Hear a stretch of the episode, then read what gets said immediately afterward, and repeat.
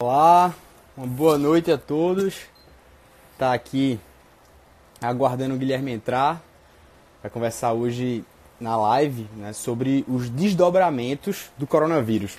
Ou seja, o, quais são as implicações principais do direito. Né? E aí, boa noite, Letícia.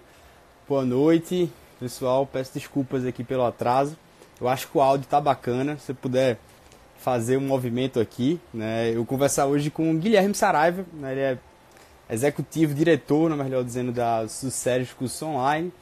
E a gente vai tentar trazer com vocês aqui uns pontos importantes sobre essa perspectiva do coronavírus, né? mas no, num aspecto puramente né, jurídico e também realista. O Guilherme aceitou aqui a participação. Vamos esperar ele aqui ele entrar. E aí, Guilherme, beleza? E aí, amigo, tudo bem? Como é que Cara, tá aí, tudo certinho? Tudo certinho. Qualquer coisa, coloca o tema aí da, da live e fixa. É verdade. Deixa eu fixar aqui. Que aí a galera que vai entrando já vai, já vai falando, já vai fazendo. E aí, tranquilo? Achou teu fone? Beleza, velho. Aí. Simbora, dar continuidade ao, Agora. ao nosso podcast, né?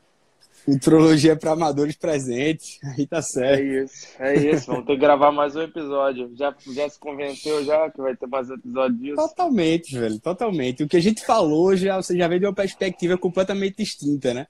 E por enquanto é. que você estava antecipando essa questão econômica, aí eu vejo como eu mudei a opinião quanto a isso. Falo, rapaz, a gente tem que falar hoje, tá falando hoje sobre coronavírus, 1 de abril de 2020, viu? É, é, exatamente, a gente vai ter que falar sobre isso. Ah, e é bem legal, porque é legal, né?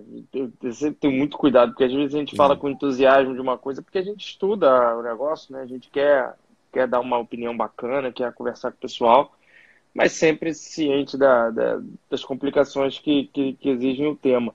E de lá para cá, é, já mudou muita coisa, né? Você vê, a China saiu de, saiu de uma primeira grande onda, parece que, que tem possibilidade de entrar numa segunda. Os Estados Unidos, que estava apresentando uma curva para baixo, voltou para uma curva para cima abissal, já passou o número de casos da China. Nova York está o epicentro da coisa lá, né? É. É, Itália e Espanha parece que chegaram no pico, mas a gente ainda não sabe. E o, e o, e o pior é o que parece que está acontecendo né? na Índia, chegando finalmente na Índia, que era até uma coisa estranha, né? Eu acho uhum. que a gente já começa por aí, se quiser, antes da gente entrar nos aspectos jurídicos, mas uma coisa. Tem muita coisa sobre coronavírus aí, galera. Então a gente não é infectologista, nós somos grandes, não somos médicos, nem nada disso. A gente vai falar aqui um pouquinho sobre aspectos relacionados a estudos né, de, de, decorrentes dessa quarentena e um pouco sobre aspectos jurídicos decorrentes do coronavírus. Já tem vários impactos jurídicos aí no direito penal, tributário, administrativo. MP saindo, está saindo legislação Todo toda dia. hora sobre isso. É, impacto também nos aluguéis, enfim, é, é, mais sobre isso. Mas assim, o que é difícil nessa, nessa curva toda é que, por exemplo, você pegar a Índia, né, que é, um, que é bem é ao lado do uh, ali, muito próximo da China e não tinha tido um pico até então. E aí a quarentena da China, não sei se, da Índia, não sei se você viu, foi decretado quatro horas antes, assim, anunciaram na TV 8 da noite. É meia-noite fechou tudo. E aí você começa a ver o vídeo da galera batendo lá com pau nos caras na, na, na moto. E, e, e, esse é o grande risco, né? Agora, se eu não me engano, tem 19 países na África que já reportaram morte com, por, por Covid. É, aqui no Brasil, essas duas, essas duas primeiras semanas de abril é, são bem, pelo que o Ministério da Saúde, pelo que os infectologistas têm falado, são duas semanas bem importantes para ver qual é o desdobramento e parece ter chegado nos países em desenvolvimento, né? A exceção da uhum. Rússia, que, que é um país que fechou as fronteiras com a China mais rapidamente, que a gente também não tem muita noção dos dados reais. Na Índia parece ter pego, enfim. E aí a gente aqui não sabe, né, cara? Daqui a duas semanas a gente pode estar falando um outro cenário completamente Isso. diferente. Isso é, importantíssimo você ressaltar, né? A, limitação que a gente tem do recorte que a gente está fazendo sobre o coronavírus hoje, né? E é. eu acho que isso é muito importante. Independentemente do aspecto ideológico que você siga, quando eu acho que o Bolsonaro fez aquela, aquela, aquela primeira anunciação, na terça-feira todo mundo queria matar ele, era um louco, não estou defendendo ele aqui de jeito nenhum, né? Nós estamos manifestando que na quarta-feira todo mundo já ficou, poxa, mas será que tem, tem, tem que ter um, um marco temporal? A gente tem, tem que acabar também, né? E aí na quinta-feira as pessoas já começaram a saltar sobre esse tema, de isolamento vertical, horizontal. Então, eu acho que eu nem estou defendendo, estou falando só o simples fato de a gente mudar de opinião, né, diante dos acontecimentos que estão acontecendo. Acho que isso é normal. Né? E até o, o Nietzsche ele tem uma, uma frase de efeito que ele fala sobre isso, né? Fraco é, são os homens que têm convicções fortes. E aí nem é no que tange a conhecimento, mas é aquela convicção que você não muda de jeito nenhum, que você não, não, não para para analisar o contexto que você está inserido. Eu acho que isso é bacana a gente discutir sobre isso também. É, é porque na verdade o Brasil hoje polarizou até Big Brother, né, cara? Isso. Eu particularmente totalmente. não vejo, mas assim, como tem o Twitter e você também, a gente vê que as pessoas descobrigam totalmente. e colocam é, esquerda e direita até no Big Brother. Então, imagina quando uma doença, algo assim. Então, isso. É, eu cheguei a ver muita coisa relacionada a isso. Eu acho que, que a discussão é salutar porque ela de fato ela tem, tem dois aspectos. Aí, assim, galera, quem quiser mandar perguntas aí do que vocês têm dúvida, mandem, mandem bala. Vamos falar sobre estudo, cara. A galera tem te perguntado aí muito sobre estudo. Eu Totalmente. queria te falar, eu queria ver se, se o pessoal tem perguntado assim. Eu vi gente falando comigo a, lá na faculdade, no grupo da uhum. faculdade, ah, cara, eu não tô conseguindo me concentrar em nada. Eu não consigo, consigo ficar dois minutos em alguma coisa e não consigo me concentrar. O que, que você acha aí que é o pessoal ansioso? O que, que você recomenda aí Completamente, velho. Eu tô ansioso, velho. Completamente. Eu acho que essa é a função também da gente vir aqui, né? Não sei como é que você tá aí, Guilherme. Você, por favor, também diga a sua, como é que você está sentindo, né? Como é que está sendo o baque também aí na, na questão da educação, as transformações. Mas o principal é o que houve uma mudança significativa de estar emotivo em todo mundo pela preocupação, né? Então, é óbvio que diante dessa, dessa ansiedade, eu acho que eu só quero que as pessoas se desliguem do estado pessimista, tá? Porque é aquela frase do Cortella, ele fala, bicho, o pessimista, antes de tudo, ele é um vagabundo, velho. Falava isso aqui, conversando com o pessoal, porque é muito fácil o cara, diante de um cenário, realmente, por mais que esteja alguma coisa lamentável, que a gente consegue chorar as dores das pessoas que estão, né, enfim, padecendo diante da crise, mas no sentido de que, bicho, é, se você simplesmente ficar sempre aguardando naquela situação de, olha, é, não tá bom agora não, mas também vai piorar. Então, assim, é sempre você protelando, jogando uma força maior, jogando é, os acontecimentos que estão diante dos nossos olhos, atrás simplesmente de um círculo vicioso de pessimismo, velho. Ser otimista é muito difícil, velho. Você tem que pesquisar, você tem que estudar, você tem que olhar, mas a gente está tendo né, a possibilidade de olhar para os países, de olhar realmente que a gente precisa mudar. A gente vai falar aqui sobre todos os direitos, os impactos que teve em, várias áreas de direito, e acho que já serve de uma pontinha, né, para a pessoa que está em casa falar, poxa, na minha área, no, no, no meu, enfim, na minha, no meu círculo aqui está tendo um impacto sonoro do coronavírus nas pós-graduações, também nos concursos públicos. Eu acho que é um tema que vai ser estudado agora, esse estado de calamidade pública, completamente. Então, eu queria saber como é que você está primeiro, antes de a gente começar a falar dos direitos aqui. Não, veja, eu, eu acho que assim como todo mundo, eu tenho dias e dias, né? A gente tem um dia que a gente acorda, beleza, vamos lá, e tem outro dia que você acorda, puta que merda de situação, né? Porque muita gente morrendo, uma situação econômica que a gente sabe que vai, vai, vai ser prejudicial aí por muito tempo. É, e, e, e, um ciclo vicioso de estar ao mesmo tempo no mesmo lugar por muito tempo, né? Então, eu acho que primeiro é entender que vai, vão ter dias e dias. Naturalmente, você vai acordar alguns dias bem, outros dias é, mais para baixo, mais ansioso, com vontade de comer uma besteira a mais. É normal, porque é aquele estresse do corpo, é a ansiedade que você tem de sair daquilo, de você se libertar, porque de fato nós estamos contra a nossa o nosso para o jeito que a gente foi criado, né? Nós fomos criados para interação e nós é. estamos agora confinados, sem a conexão. Então, primeiro de tudo é entender que vai ter dia que tu vai acordar puto com, com tudo. Então, tem que ter um pouco de calma. Segundo ponto, e já, já querendo falar um pouquinho sobre o que, o que eu recomendo aí para a galera uhum. tentar uhum. fazer, claro, diante de todas as condições, é estabelecer uma rotina.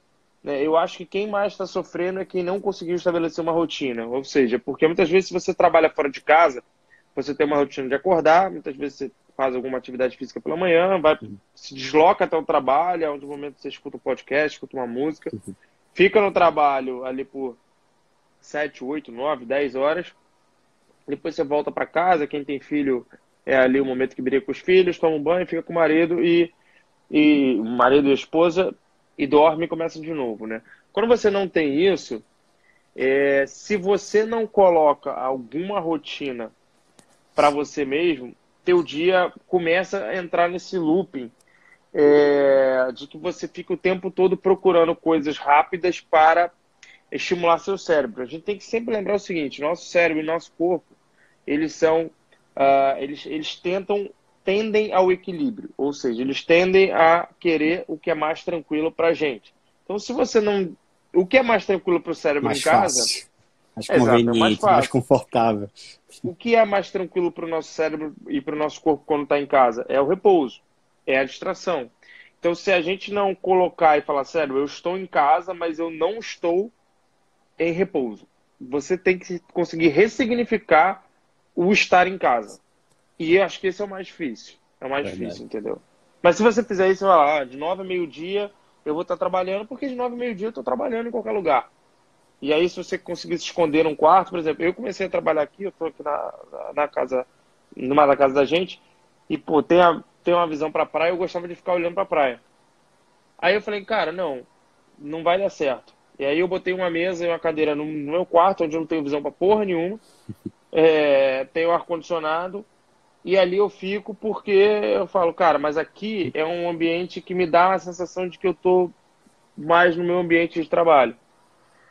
Então, é isso, é tentar buscar isso. Sim. Se você conseguir combinar com seus familiares, você, se você tiver um quarto extra, tem gente que não tem. Se você tiver um quarto extra que você possa esconder e combinar com seus familiares, filhos, etc., para não entrar durante determinado período de tempo, eu acho que você consegue montar uma rotina para não ficar louco. Totalmente. E a, a, ideia da rotina é a ideia das regras, então, né? Porque como a gente tá num tempo realmente muitas relatividades, que tudo pode, tudo me é permitido, né? Então, se a gente não cria, de certa modo, uma regra, a gente não vai conseguir né, nos estabelecer num ponto. Eu acho que isso é sensacional, velho, com certeza. E aí você começa enfim, né, já não quer escovar o dente, já não quer botar uma roupa né, de trabalho, é ser pijama, pijama, 24 horas de pijama. Aí não dá, bicho, aí também eu tô fora. é, não fora que é isso, cara. Você tem que condicionar teu cérebro. Entenda isso. Seu cérebro está acostumado você ficar na tua casa. Normalmente, né? Tô falando que não é, é para quem não trabalha em home. Quem não trabalha em home está acostumado. O cérebro dessa pessoa está acostumado a ficar em casa nos momentos de descanso e nos finais de semana que são momentos onde você relaxa e no final de semana, além de você relaxar, você come besteira. Se você não conseguir colocar na, na tua própria cabeça que é, que você tá ali, mas que você não pode simplesmente fazer isso, você vai ficar comendo besteira todo dia, porque dá vontade. Aí você nem sabe, é porra, deu vontade de comer um hambúrguer hoje. Pô, tu come hambúrguer terça-feira? Tem gente que come. Mas tá na tua rotina? Não. Por que, que você acha que do nada veio isso? Porque você tá em casa.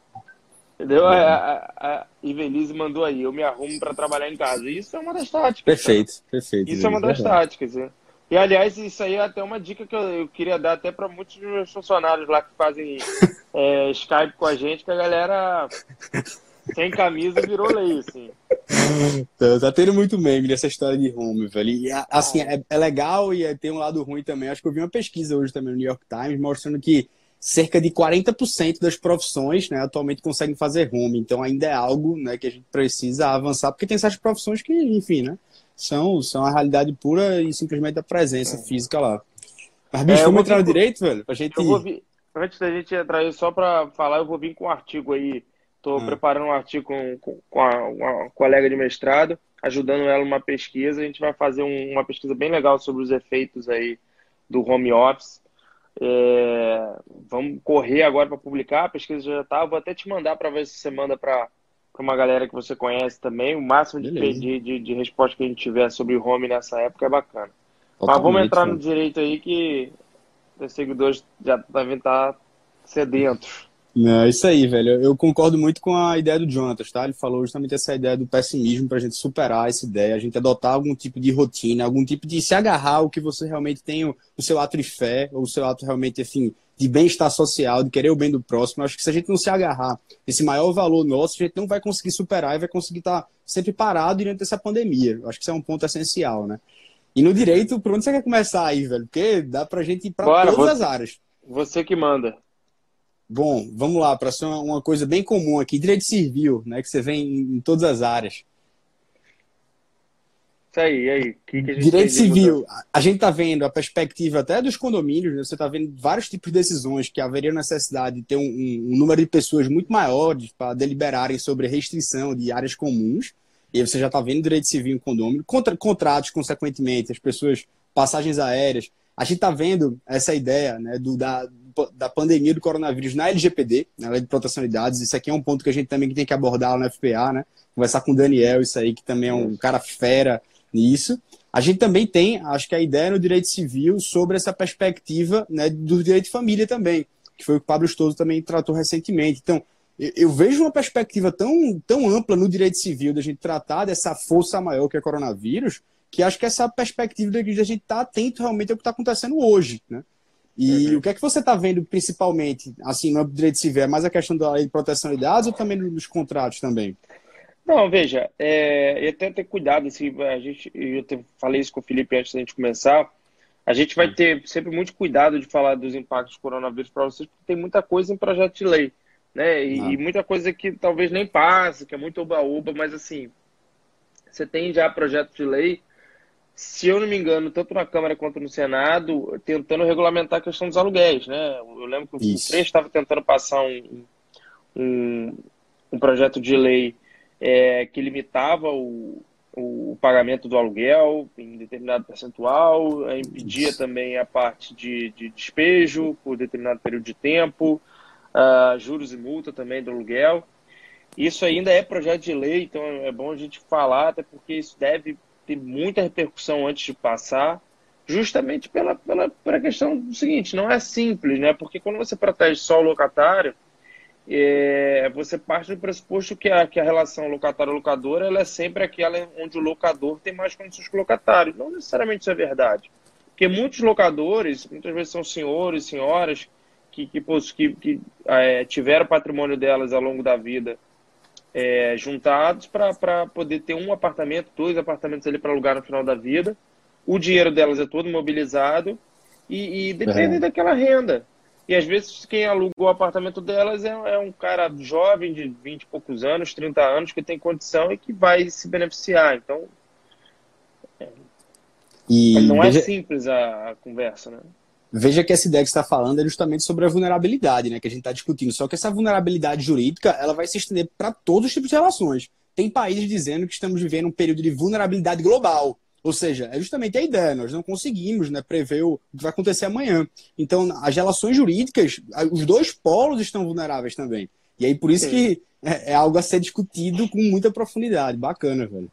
É porque é uma relação de dominó, né? É, vamos lá, a empresa, vamos pensar aqui primeiro dominó.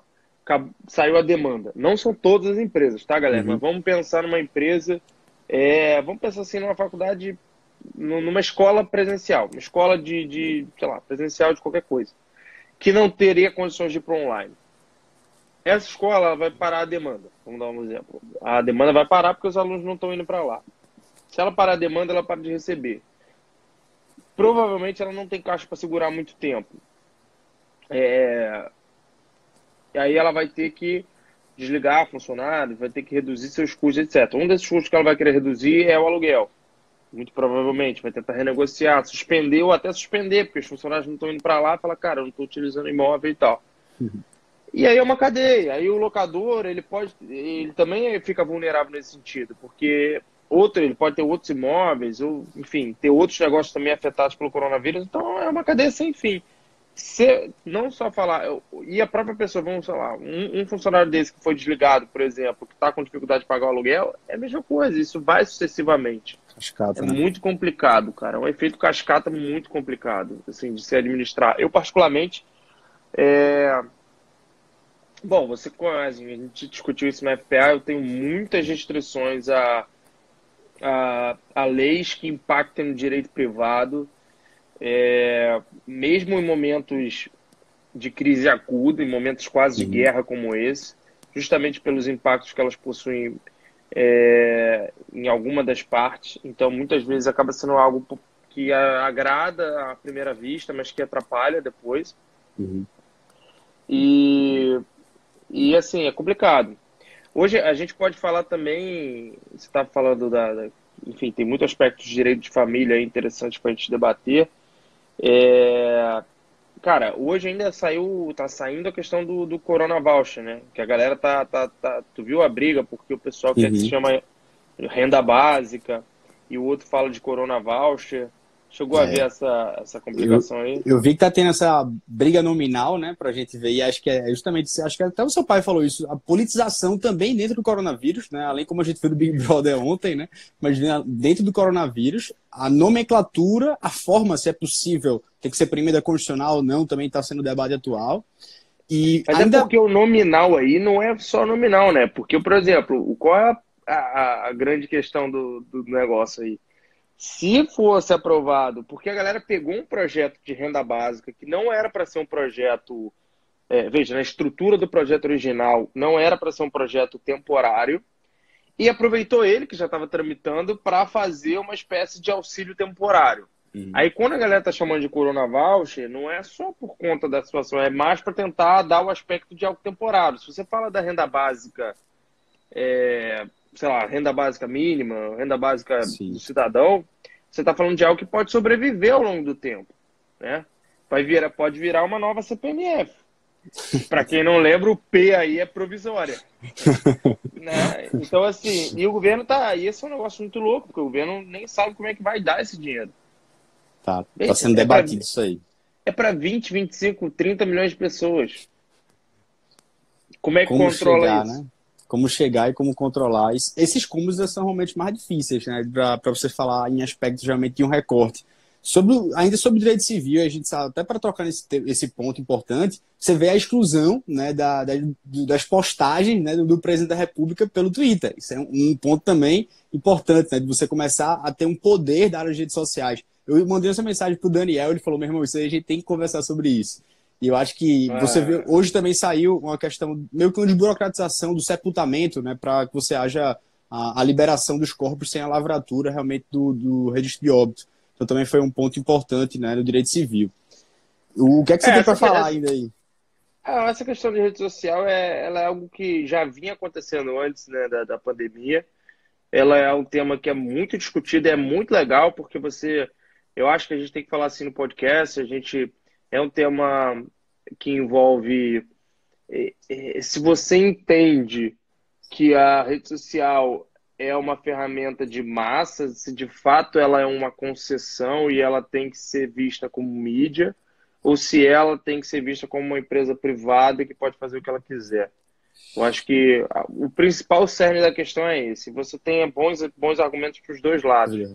Né? Pro, acho que para os dois lados, porque você ela é uma empresa privada, nunca foi caracterizada como, como concessão, como mídia, etc. Ela tem as políticas é, próprias dela, tem a, a, regra de cultura. Ao mesmo tempo, é difícil você falar que um WhatsApp hoje não é uma ferramenta de uso difundido, uso de massa, né? É... Então, assim, não, não, é complicado, cara. Eu acho super complicado. Particularmente, acho super complicado porque você entra num ponto que é o seguinte, cara, o que, que é desinformação? Tá entendendo? Porque se você, se você tem diretrizes mais diretas, como, sei lá, pedofilia, assassinato, etc., é, beleza, eu acho que dá para você falar aí sobre coisas que são crime, etc. Agora, quando você vai para o lance da desinformação, é algo muito complicado, porque isso tem acontecido no YouTube também, porque assim. Uhum é aquilo que a gente fala, o que é desinformação? Entendeu? O que é desinformação? É a minha opinião e não a outra? Então, assim, ah, tem, sei lá, tem, tem, até hoje tem o Partido Comunista no país, tem pessoas, enfim, que, que, que defendem outro tipo de regime.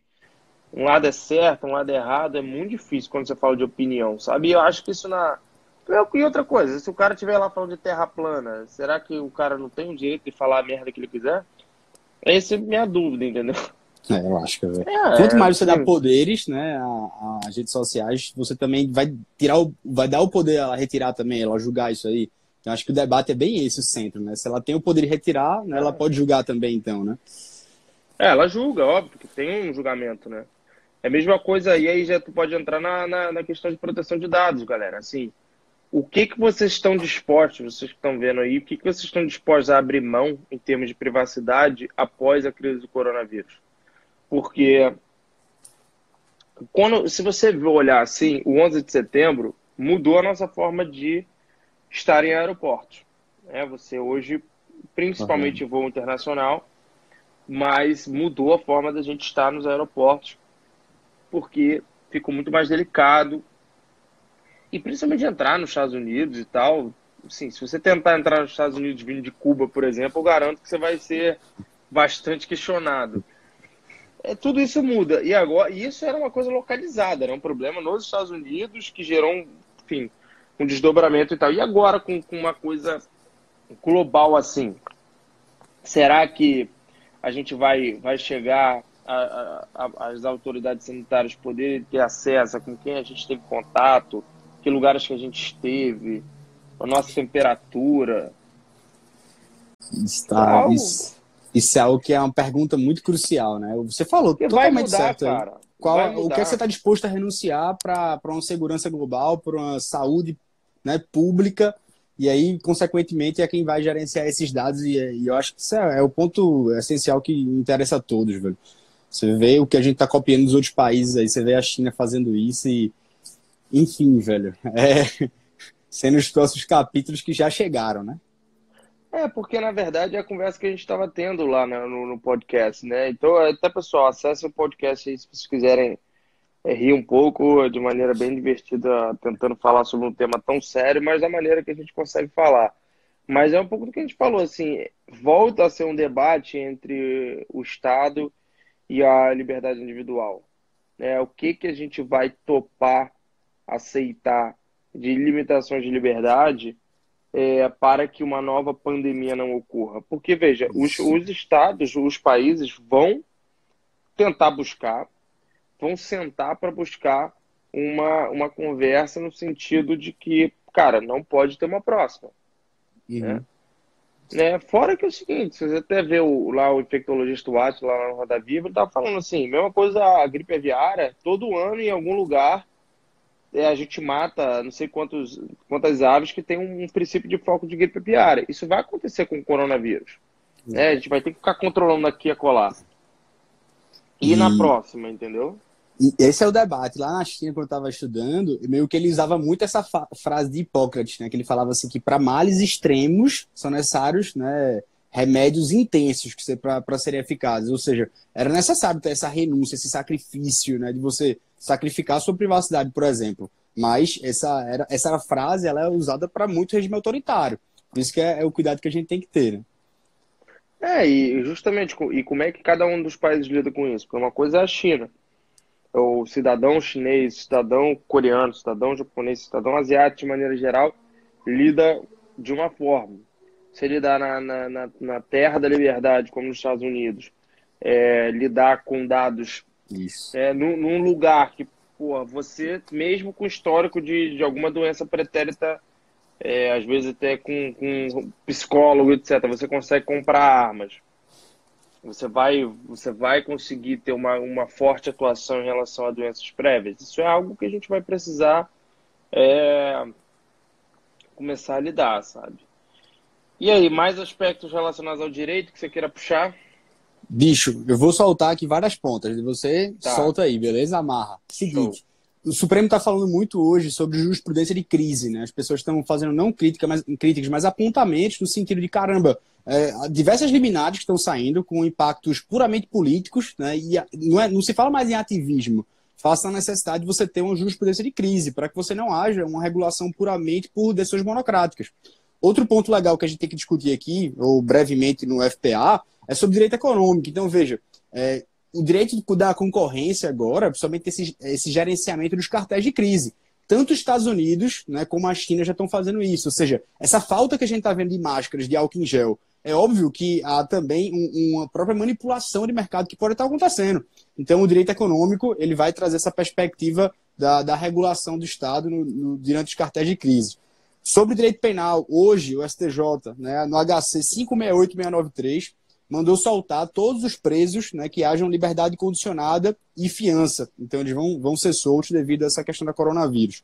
E também, é, um aspecto importante que no direito tributário já tem uma corrente querendo falar numa teoria do fato do príncipe, ou seja, aplicando né, a pandemia do coronavírus para ressalvar o diferimento do pagamento de tributos. Então, é um ponto também que eu acho que eu vou levantar a bola para você, você vislumbrar o que é que você acha adequado. Na ética, a gente estava mencionando a ideia dos, dos médicos, né? as escolhas trágicas que eles vão fazer, ou seja, aquela ideia de você salvar uma pessoa mais nova e deixar né, uma pessoa mais velha sem o, o respirador. Então, isso aí, eu estudei lá com aquele Michael Sanders em Harvard, está aplicando completamente, velho. A ética total, agora aplicada no direito nessa época de pandemia. Eu acho que esses foram os principais pontos que me chamaram a atenção assim, no direito para a gente amarrar alguma ponta aqui, velho. Ah, é bastante coisa. É, essa questão da, da, do que se precisa em épocas de crise é, é, muito complicado, porque também é demanda e oferta, né? Você tem um, uma série de empresas que trabalham com respiradores que são é, máquinas complexas de se montarem, porque uma coisa é respirador. Você vê várias reportagens falando, ah, respirador ajuda. Cara, mas o respirador para quem está com doença grave, é um respirador super complexo, é caro de montar, não é simples de fazer, tem poucas empresas que o fazem no mundo, né? Uhum. É... Então, você tem no momento que, que, que tem demanda e oferta é, completamente fora do comum, você é complicado, né? É a mesma coisa do álcool em gel, né? E aí não adianta, aí o Estado vai, não adianta confiscar, etc. É Assim, ou, os estados fazem estoque é, e, e, ou, e, se organizam, talvez, para co cobrir a lacuna da iniciativa privada em momentos de não pandemia, o que a gente sabe que o Estado não faz, especialmente os, os estados como o Brasil, né? A gente não faz. Ou então vai sempre ter uma problemática é, no momento da no momento que acontece alguma coisa como essa, né? O outro ponto que você comentou aí é. Qual foi, de, de, antes do diferimento dos impostos, você falou de outro. Direito penal, né? Você tem a Cara, direito penal, é. Isso aí tem várias situações, né? Os crimes que são feitos nessa época aí. É, eu acho que tem, tem muita coisa que está acontecendo, né? De furto, etc. Você tem menos policiamento nas ruas, você tem. Isso é muito sério, cara, porque você tem um, por exemplo, e a população de rua, e a população pedinte, e a população que depende de alguma assistência, quando você está todo mundo em casa, né? A gente viu vários centros aí, várias, várias grandes cidades que viraram verdadeiros desertos. Então você tem um aumento de saques, como aconteceu agora, está acontecendo no Rio de Janeiro, você tem aumento de outro tipo de crime que normalmente não tem quando as pessoas estão na rua, né? Sim. Eu acho que tem isso, e esse ponto do, esse ponto do, da, das prisões é um ponto bem controverso. Não sei, assim, eu não sei. Aí eu não sou penalista, acho que você também não. Eu acho controverso, porque. É, não sei, até que ponto em casa, não estando lá. É delicado, assim... velho. Eu discuti isso com meu irmão ontem, velho. E aí a gente ficava voltando e voltando ali para alguns países e a gente, bicho, mas né, vai tocar naquele ponto essencial, né? Onde é que é o ponto médio das coisas? E aí, esse, achar esse ponto médio é muito difícil, principalmente nesse tempo que as emoções estão né, aguçadas de todo mundo. Cara, eu acho que, que não deveria ser difícil achar o ponto médio. Entendeu? Porque, por exemplo, se você tem crimes graves, crimes contra a vida, pô, eu, tenho que, eu vi que, caso de crime contra a vida em âmbito conjugal, o cara ser liberado, o cara vai voltar para onde? É. Tipo assim, tá entendendo? Aí você tá falando, uhum. cara, como aí? O cara matou a esposa, tem os filhos em casa, vai voltar para casa? Tá entendendo? Então é, eu acho que. E assim, até que ponto no presídio, se você já tá confinado, você tem menos foco, a não ser que você tenha.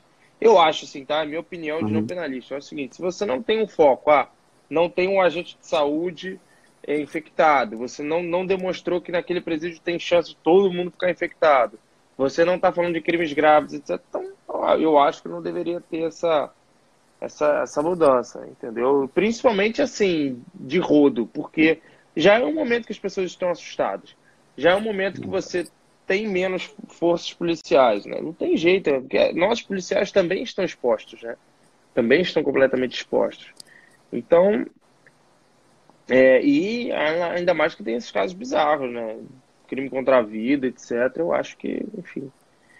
E, cara, tu tocou num ponto de diferimento, e não só isso, também na essa questão dos tributos. O governo parece que vai soltar alguma coisa né, em relação a a postergação dos, do, dos tributos, pelo menos em âmbito federal, por é, algum eu, tempo, né?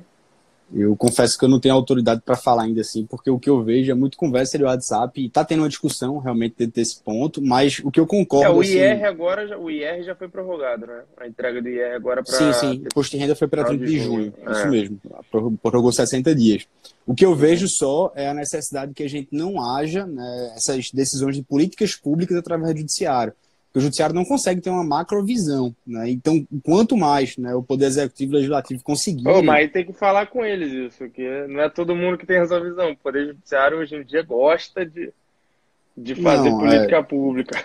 É, eu, eu, sei que é, é as, as, hipóteses excepcionais, o judiciário está atrelado a realmente desenvolver políticas públicas, é. mas eu fico mais com medo realmente dele não ter essa macrovisão. Então, a macrovisão orçamentária, quando a gente está falando do FPA, poxa, qual é o problema que eu vejo no Brasil principal hoje? É um orçamento engessado de mais de 90%, velho. Então, óbvio que a gente vai discutir várias coisas pós-coronavírus, feito pacto federativo, feito Estado e município, né, limitando direito de vir. A STF disse que era constitucional. Então, mas, bicho, a gente vai ter que discutir essa questão, né? Para cada vez mais isso aí tá, tá afinado quando chegar uma próxima pandemia dessa. É, não, com certeza. E assim, vai ser o governo, não tem jeito, vai ter que abrir mão aí é, de muita grana para conseguir voltar a fazer Guilherme, voltar a economia nos trilhos. A, o, o déficit primário estava em cerca de 100, 150 bilhões, antes de tudo, né? antes da, da, da saltar tudo do coronavírus aí. Hoje está em quase menos 400 bilhões, então foi um gap aí de quase 250 bi, né? o Tesouro Nacional saiu ontem isso aí.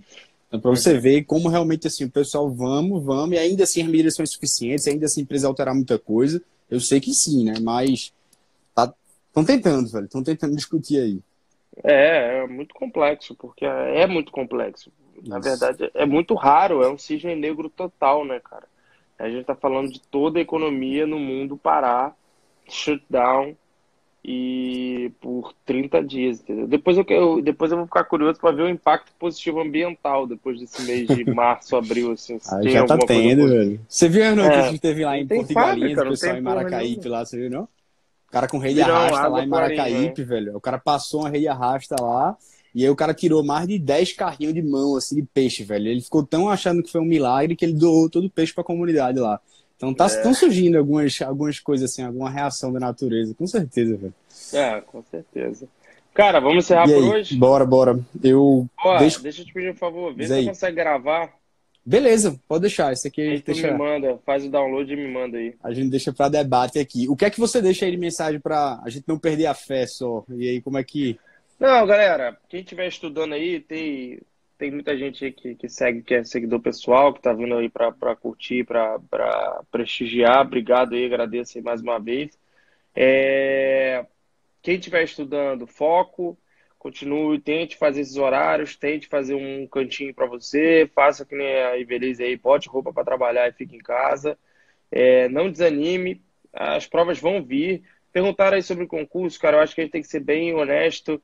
Cara, até maio, assim, não dá para ter noção de nada. Não, qualquer coisa que se fale é blá blá blá, entendeu? É um prognóstico que ninguém sabe. É, a prova da OAB foi suspensa. É, ninguém sabe quando vai poder voltar a ter aglomeração, de fato, quais, quais vão ser as regras dessa aglomeração. Então, eu não acho que vocês têm que ficar preocupados com data de prova. Vocês têm que ficar preocupados em se manterem é, bem, estudando na frente. E sempre pensa o seguinte, cara, alguém está estudando. Então, se você está parado só para ver Netflix, alguém está na tua frente. Isso para quem está estudando para concurso é, é, é, é, batata. É o que eu penso aqui também, eu tava falando, eu vou fazer uma prova aqui de, de triatlo em junho e, pô, a prova provavelmente vai ser adiada. Eu posso parar de treinar, mas eu tô. Se, se alguém tá na tua frente, se você parar, tu vai cair o ritmo. O atleta é em ponta das Olimpíadas, né, velho? Passou mais um ano e o cara fala, caramba, e aí? É, tu acha que o cara da Olimpíada, o cara tá comendo hambúrguer agora, tirando onda? Não dá, cara. Então, assim, você pode até eu acho que é salutar você é, cuidar da tua saúde mental, equilibrar mais as coisas nesse período, cuidar da tua família. Mas, bicho, se você parar, a galera vai te atropelar, porque assim. Não tem jeito, sabe? Em relação a, a quem tá atento aí, cara, é muito legal esse exercício de pensar nos aspectos da pandemia e seu reflexo no direito, porque são muitos e eles estão mudando todos os dias. Top, Guilherme. Isso aí, velho. Eu também concordo contigo, velho. Sobre esse aspecto principal emocional, a gente tem que saber que estudar é um ato de fé. Então, estudar é igual a pandemia. A gente também não sabe o que é que vai acontecer com antecedência, o que é que vai, vai vir. Né? Então, antes de tudo, é um ato de coragem, é um ato de sacrifício pessoal. É você que está renunciando ali, né? é você que se coloca o seu na reta, é você que se coloca em risco. E eu acho que, dentro dessa ideia, né, a gente tem que, ter, tem que ter a fé mesmo de acreditar que o vento vai soprar para um lado positivo para a gente seja a oportunidade de você revisitar algumas coisas que você queria revisitar em você, seja o fato simplesmente de você pensar né, e acreditar que há um propósito para tudo. Né, e se for para, enfim, você interpretar tudo que está acontecendo com muito pessimismo, eu acho que vai ser simplesmente um mero acontecimento na sua vida. Se você realmente quiser permanecer na inércia, eu acredito que é a pior coisa que você faz agora. Então acredita aí que esse sacrifício pessoal ele vai, vai fazer com que você chegue lá. Tenho certeza que vai, apontar para a direção correta. É isso. Ó, só antes da gente finalizar aí, o William perguntou se é válido diminuir um pouco o ritmo de estudos. Eu, eu acho, eu vou dar minha opinião, o Felipe pode dar dele. Eu acho que sim.